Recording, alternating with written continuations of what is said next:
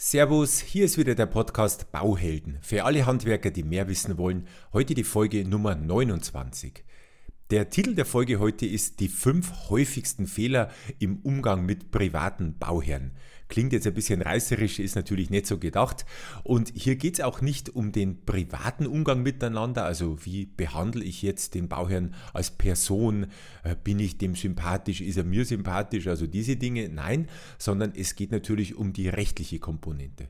Also kann ich womöglich Fehler machen, bevor ich einen Schritt auf die Baustelle gemacht habe und setze eigentlich hier schon die falsche Richtung für mein komplettes Bauvorhaben. Darum soll es heute gehen. Ich denke, das ist für jeden Unternehmer, für jede Unternehmerin natürlich wichtig, womöglich auch für potenzielle Bauherren wichtig, einfach damit sie eben auch mit ihrem Unternehmer schon von vornherein die Sache richtig ins Lot bringen. Also reden wir gar nicht lang rum. Ich würde sagen, auf geht's, packen wir's. Herzlich willkommen zum Bauhelden Podcast. Der Podcast für alle Handwerker. Hier gibt's alles Wichtige zum Bauvertragsrecht und wie Sie das Ganze in die Praxis umsetzen. Und jetzt viel Spaß beim Zuhören.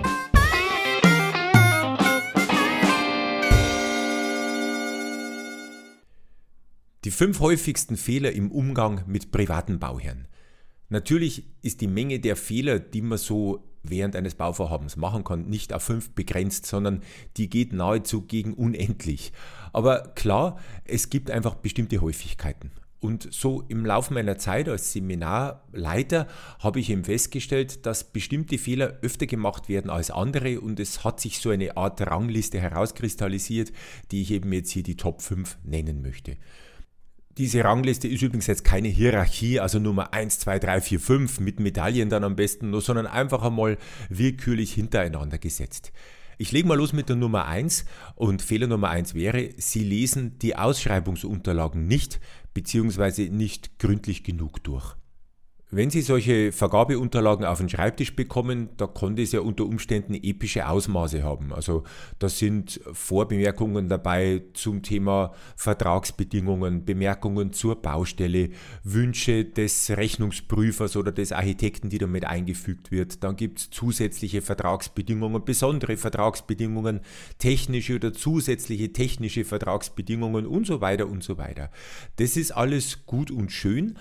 Aber es kann natürlich vorkommen, dass sich in diesen Texten etwas drin versteckt, das ganz besonders wichtig ist, das ich unbedingt wissen muss, zum Beispiel für meine Kalkulation, damit die Preisgestaltung nachher stimmt. Und das muss nicht nur ein öffentlicher Auftraggeber so halten, also dass er eben ausführliche Unterlagen dazu gibt. Natürlich kann das auch ein privater Bauherr machen. Der umso mehr, weil der ist an überhaupt keine Vorgaben gebunden. Wir haben ja in Deutschland Vertragsfreiheit und deswegen ist der in der Gestaltung natürlich so gut wie frei.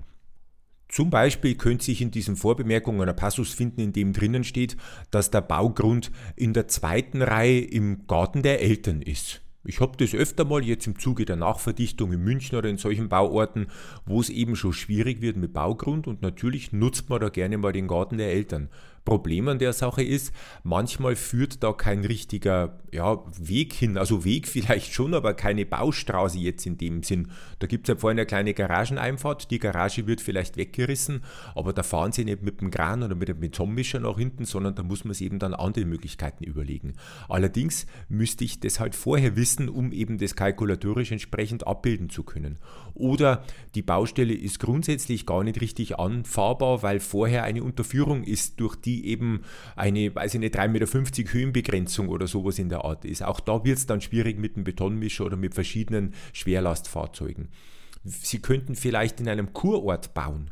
Kurorte hier bei uns in der Nähe, Bad Abach oder solche Ortschaften, da kann es Ihnen passieren, dass zwischen 12 und 15 Uhr Mittagsruhe ist. So ähnlich wie in Italien, so richtig Siesta und Sie dürfen da keinen Lärm machen, also nichts mit Kreissäge oder solchen Späßen auf der Baustelle.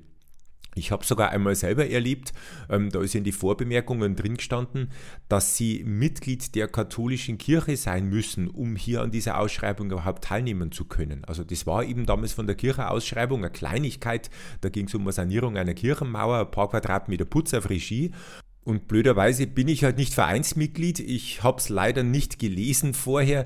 Das heißt also, diese Arbeit hätte ich mir sparen können. Ist schon ein paar Jahrzehnte her. Ich weiß nicht, ob das inzwischen immer noch so geht, aber das ging natürlich damals schon in Richtung Diskriminierung. Aber ich würde jetzt nicht gegen die Kirche klagen. Also Sie sehen jetzt nur, das soll jetzt gar nicht das Thema sein. Das Thema ist einfach, es ist wichtig, Vorbemerkungen wirklich aufmerksam und wirklich ganz Wort für Wort durchzulesen, um nicht über Dinge zu stolpern, die man nachher nicht haben möchte.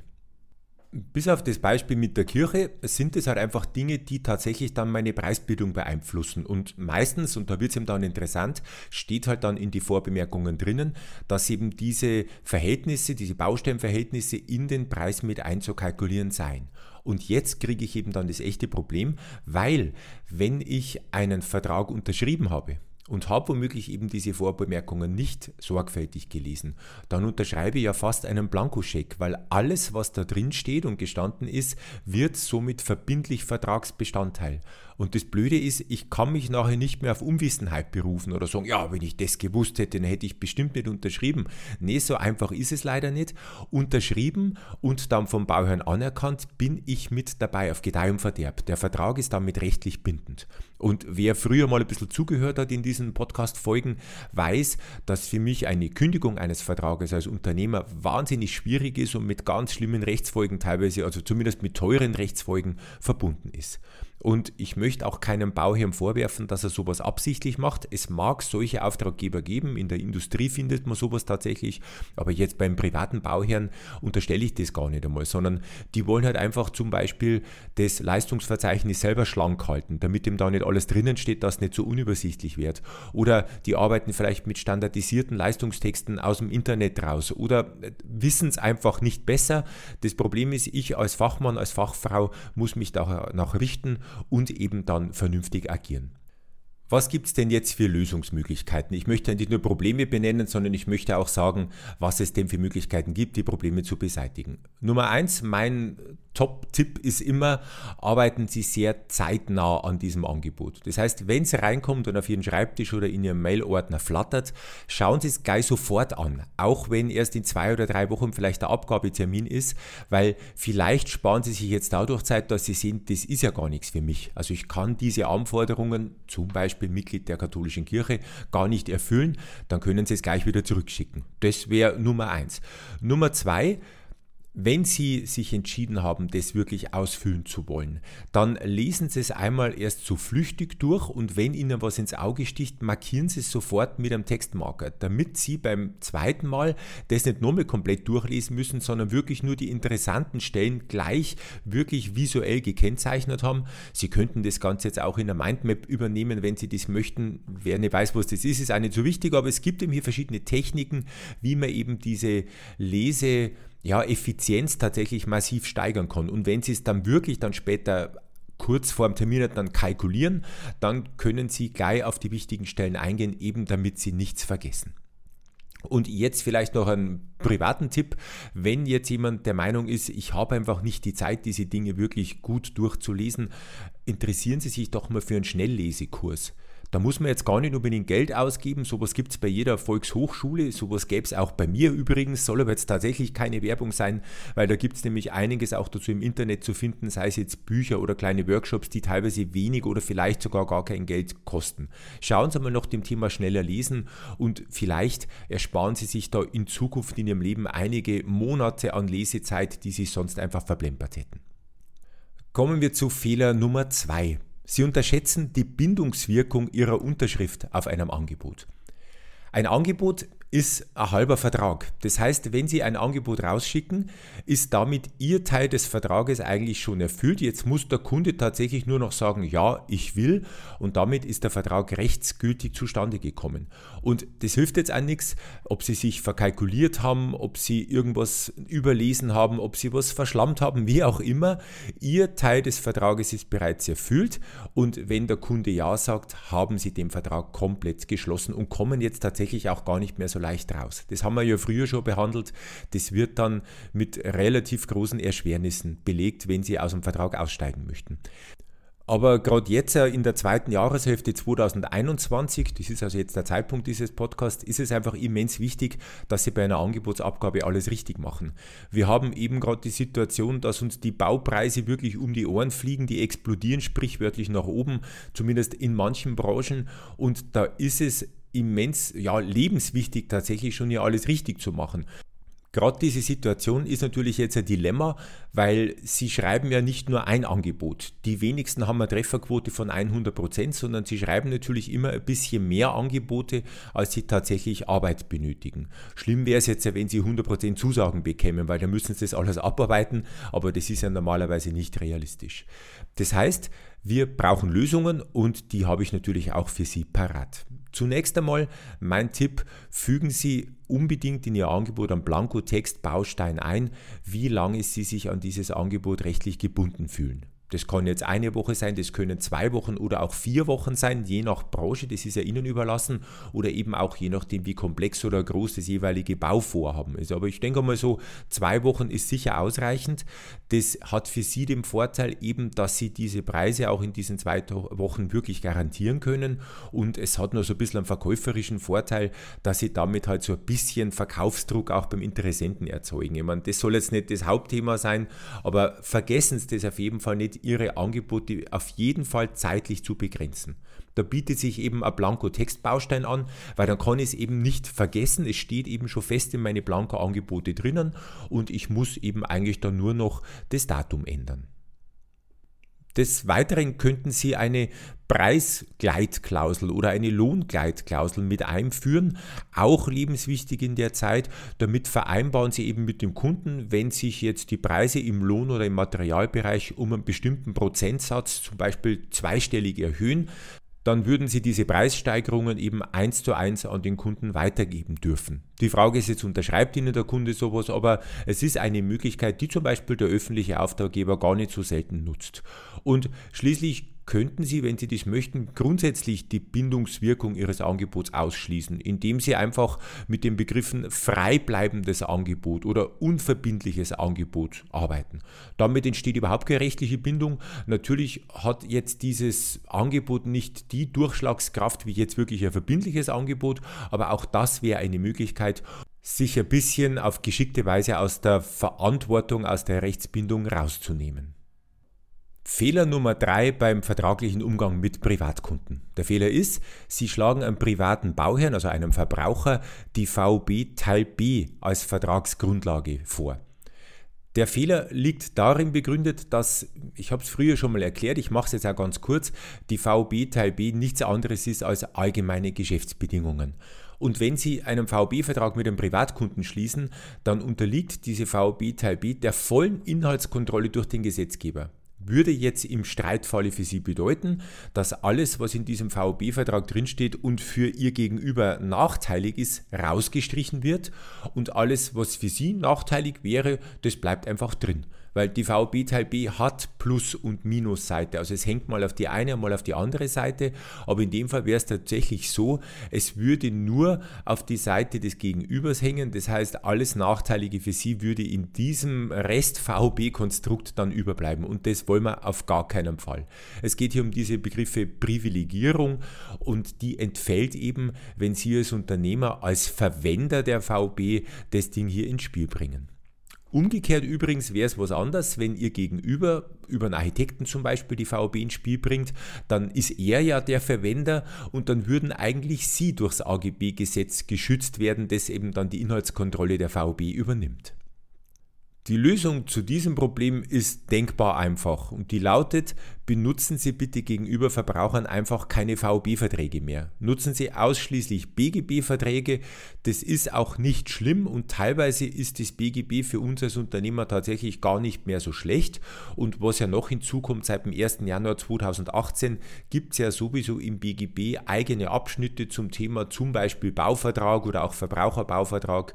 Und daher braucht man eigentlich in diesem Zusammenhang die VOB gar nicht mehr. Wir kommen zu Fehler Nummer 4. Der Unternehmer, also Sie, arbeitet schlampig bei einer funktionalen Ausschreibung. Was ist eine funktionale Ausschreibung? Bedeutet, der Bauherr übermittelt Ihnen kein fertig ausgearbeitetes Leistungsverzeichnis, sondern der sagt einfach nur, was er grob will. Also zum Beispiel, ich möchte ein bezugsfertiges Haus von euch kriegen. Und da muss man halt bloß noch genau definieren, was ist denn eigentlich bezugsfertig oder schlüsselfertig. Äh, der Standard soll KfW 55 sein und den Rest überlasse ich dann dir, lieber Unternehmer.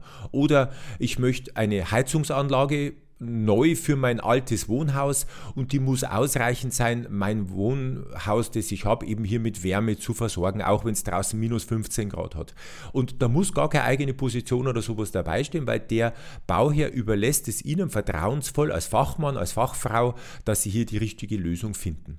Jetzt ist aber eben das Problem, ähm, das Leistungsziel ist klar, nur der Weg dahin ist Ihnen überlassen. Und wenn Sie jetzt was Wichtiges vergessen während Ihrer Kalkulation, dann ist das tatsächlich am Ende des Tages Ihr Problem. Also wenn Sie jetzt beim, weiß ich nicht, beim Schlüsselfertighaus oder beim, beim bezugsfertigen Haus die Fliesen vergessen zu kalkulieren, das kriegt ja der Kunde gar nicht mit, das steht halt irgendwo in der Funktionsbeschreibung drinnen, dann müssen Sie nachher ihm auch die Fliesen liefern. Ob Sie jetzt die einkalkuliert haben oder nicht, das weiß ja der Kunde nicht, der verlässt sich einfach darauf, dass Ihr Endpreis wirklich stimmt. Auch hier ist die Lösung relativ einfach, aber auch wieder relativ schwer eben in der Hektik des Alltags gewöhnen Sie sich gewisse Sorgfaltsroutinen an. Ich, ich sage es immer zu meinen Schülern in der Technikerschule, liebe Schüler, äh, es gibt im Leben draußen keine Regelung für einen Wiederholungsfehler oder irgendwie so, oh, jetzt ist einmal eine schlechte Note, darfst nochmal die Schulaufgabe nachschreiben. Also sowas funktioniert nicht. Das heißt, für die Fehler muss ich eins zu eins gerade stehen und wenn es Geld kostet, ist es mein Geld, das jetzt verschwendet ist. Sie könnten zum Beispiel softwarebasiert arbeiten, mit einem idiotensicheren Programm, das Sie wirklich Schritt für Schritt durch den Kalkulationsprozess durchführt und Sie können am Schluss nicht abschließen, bevor Sie nicht alle Punkte wirklich bearbeitet haben. Also sowas macht ja eigentlich auch ein Branchenprogramm und da sollten Sie sich was ordentliches besorgen, falls Sie immer noch mit Excel oder mit dem Taschenrechner draußen kalkulieren. Lassen Sie nach Kalkulation ein oder zwei Tage vergehen und schauen Sie dann nochmal drüber. Lassen Sie vielleicht eine andere Person, die was davon versteht, auch nochmal drüber schauen. Ich mache es zum Beispiel so, man kriegt dann mit der Zeit einfach bestimmte Erfahrungswerte. Wenn ich jetzt ein schlüsselfertiges Haus kalkuliere, wir haben auch eine Software dafür, dann schmeißt die Software am Schluss einen Preis raus, aber ich prüfe den nochmal gegen. Und zwar zum Beispiel über den Quadratmeterpreis. Also ich weiß ja in etwa, was der Quadratmeter Wohnraum kosten darf 200 Euro plus minus, stimmt es meistens auch. Und ich weiß auch, was der Kubikmeter umbauter Raum normalerweise kostet im Schlüsselfertigbereich. Die beiden Werte prüfe ich auch nochmal gegen, um eben zu sehen, ob diese von mir ermittelte Endsumme tatsächlich realistisch ist. Es kann ja sein, dass ich einmal einen Haken vergessen habe oder irgendwo stecken geblieben bin und deswegen ist das für mich nochmal eine zusätzliche Sicherheit, dass ich auch wirklich meine Preise nachher garantieren kann und für die auch gerade stehend meinen Kopf hinhalten kann. So, und jetzt kommen wir zum fünften und letzten Fehler, den Sie auch noch machen könnten unter vielen anderen. Und das ist, Sie machen keinen schriftlichen Vertrag. Es ist eigentlich müßig, dass ich das nochmal sagen muss, weil ich sage es ja fast in jedem Podcast, aber es ist ein All-Time-Favorite da draußen und immer wieder passiert dass Unternehmer mündliche Verträge machen. Das ist ja auch völlig in Ordnung und die sind auch natürlich gültig, aber halt bei komplexen, bei längeren, bei größeren Bauvorhaben liegt es einfach in der Natur der Sache, dass halt mal was vergessen wird. Das muss jetzt gar nicht böse Absicht eines Bauherrn oder auch vielleicht eines Bauleiters oder Unternehmers sein. Es kann einfach sein, dass einem mal was durchrutscht, weil eben halt, wenn der Tag lang ist, viel gesprochen wird. Und im Zweifelsfall ist es so, Sie können eben mündliche Vereinbarungen nicht beweisen, also rechtskräftig beweisen. Und wenn es halt dann zum Streit kommt, dann ist es halt eine Glückssache, wie der Richter dann entscheidet. Wahrscheinlich wird es dann ein 50-50-Vergleich werden, was halt für Sie bedeutet, 50% des Volumens sind jetzt schon mal weg. So, und die Lösung, und die ist jetzt so einfach, und ich glaube, Sie können jetzt fast schon mitsprechen, die ist in einem Satz erklärt, und der Satz lautet, wer schreibt, der bleibt gewöhnen Sie sich ab sofort an, falls Sie das bis jetzt noch nicht gemacht haben, grundsätzlich jegliche Vereinbarungen, die Sie draußen treffen, nur noch in ausschließlich schriftlicher Form zu treffen. Lassen Sie sich für alles eine Unterschrift geben, natürlich auch von der richtigen Person, das heißt also vom Bauherrn, von der Bauherrin oder eben von einem Vertreter dieser beiden, der aber auf jeden Fall eine schriftliche Vollmacht braucht. Das dient nicht nur ihrer Sicherheit, sondern das dient natürlich auch der Sicherheit des Bauherrn, weil für den ist ja genauso ärgerlich, wenn sie irgendwas Wichtiges vergessen. Das war es jetzt von meiner Seite für die nach oben offenen Liste der fünf Fehler, die man draußen so auf der Baustelle im Vorfeld schon machen kann. Ich nehme an, Sie selber haben auch ein paar Fehler auf Ihrer Liste, die Sie vielleicht schon selber verbrochen oder selber erlebt haben. Es würde mich natürlich freuen, wenn Sie mir da ein paar Fälle zuschicken würden, was Ihnen denn so passiert ist. Ich benenne das auch gerne so zu, ja, zu Lehrgründen hier im Podcast, einfach für die anderen Unternehmer, wenn wir hier ein bisschen zusammenhelfen, dann passiert nicht so viel. Und nochmal, das soll jetzt keine Front gegen die Bauherren sein, ganz im Gegenteil, es geht einfach darum, hier vernünftiges Miteinander draußen zu erreichen, damit wir uns halt dann am Ende des Tages auf die wirklich wichtigen Sachen konzentrieren können und das ist eben draußen eine vernünftige Umsetzung der Baumaßnahme.